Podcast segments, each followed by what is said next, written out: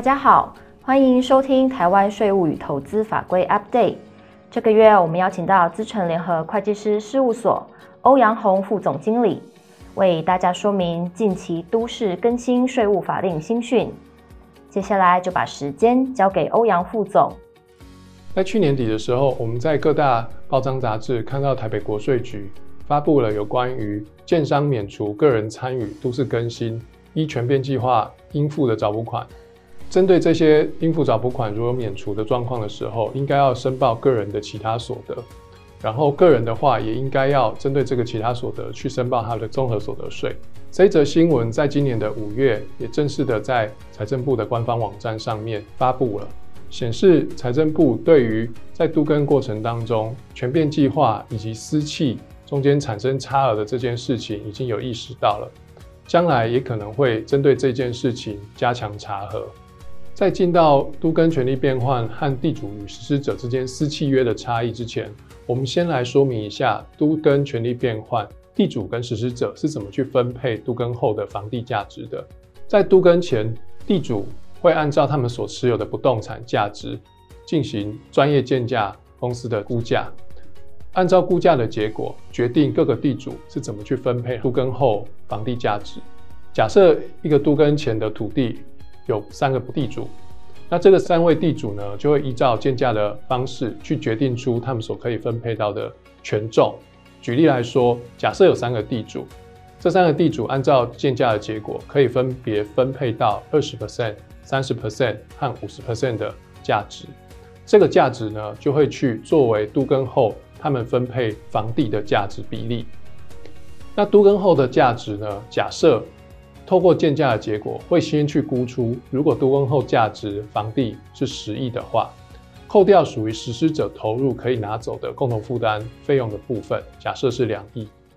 剩余的八亿呢，三位地主就会按照。都跟前权重的价值二十 percent、三十 percent 和五十 percent 去决定他们分别可以分到多少。地主在都跟权变所可以分得的权利价值，如刚刚的说明。但是实务上，都更在整合过程当中，实施者或者建商需要去针对个别地主进行说明整合，以让个别地主愿意参与都更。在整合过程当中，个别地主可能针对他个人的需求，会要求一些条件。那地主跟实施者之间就会形成一个私契约，来承诺地主在都更之后可以分得的平数。那到达一定比例的地主同意参与都更之后，相关的都更法定程序才会开始启动，例如一些公听会、展览会等等。在完成了这些法定程序之后，实施者。会再透过建价来确定分配价值，并且将权利变换计划送给主管机关审查核定。因此，政府核定下来的权利变换计划，地主所可以分得的权利价值，通常会和一开始地主和实施者之间私契约约定可以分到的坪数，其实是没有办法完全相等的。这也造成了私契约与全面计划分得结果通常产生落差的原因。而在都更条例里面，虽然规定了地主和实施者可以透过协议合建的方式来进行都市更新，但是因为权力变换的方式对于地主可以给予比较多的租税优惠，所以地主跟建商通常也会同意采用权利变换的方式来送件，造成权变计划核定结果跟私契约产生差异的实务状况一直存在。举例来说，在一个都更案里面，假设有三个地主，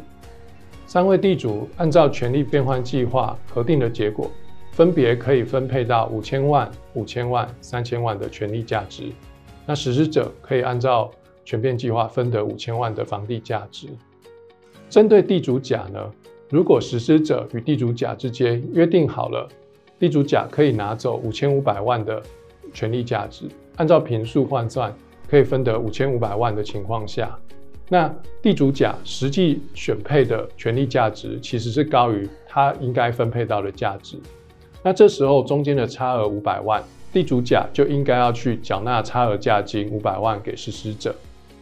但是在私契约约定里面，实施者一开始就承诺了地主甲可以拿到五千五百万的房地，所以实施者不会再额外跟地主甲去收取这五百万的价金。那在国税局目前的认定上，就认为这是实施者免除了地主甲的债务，所以算是实施者对地主甲的赠与行为。那地主甲就有一个其他所得需要缴税。所以回到这一则新闻稿，国税局的见解认为，地主在都市更新过程当中，本来应该要缴的差额价金不用缴了，这对地主来说是一个所得，应该要去申报缴纳他的综合所得税。而建商呢，也因为免除了地主的这个缴纳价金的义务，所以是建商给予了这个地主一个其他所得。建商对于这个地主有一个申报免扣缴凭单的义务。从财政部再次把这则新闻发布到他们的官方网站，显示国税局对于差额价金找补免除的义务产生其他所得这件事情已经有所重视，提醒大家在参与都更的时候。虽然采用权利变换的方式可以获得一些租税上的好处，但是私契约与权变差额的这件事情，因而产生额外的所得税，也是额外的成本负担。大家在评估参与都更的方式的时候，需要综合考量。谢谢大家的收听，也欢迎大家到 PWC 台湾 YouTube 频道观赏影片或订阅 Podcast 频道，及时取得最新资讯。我们下个月空中再会。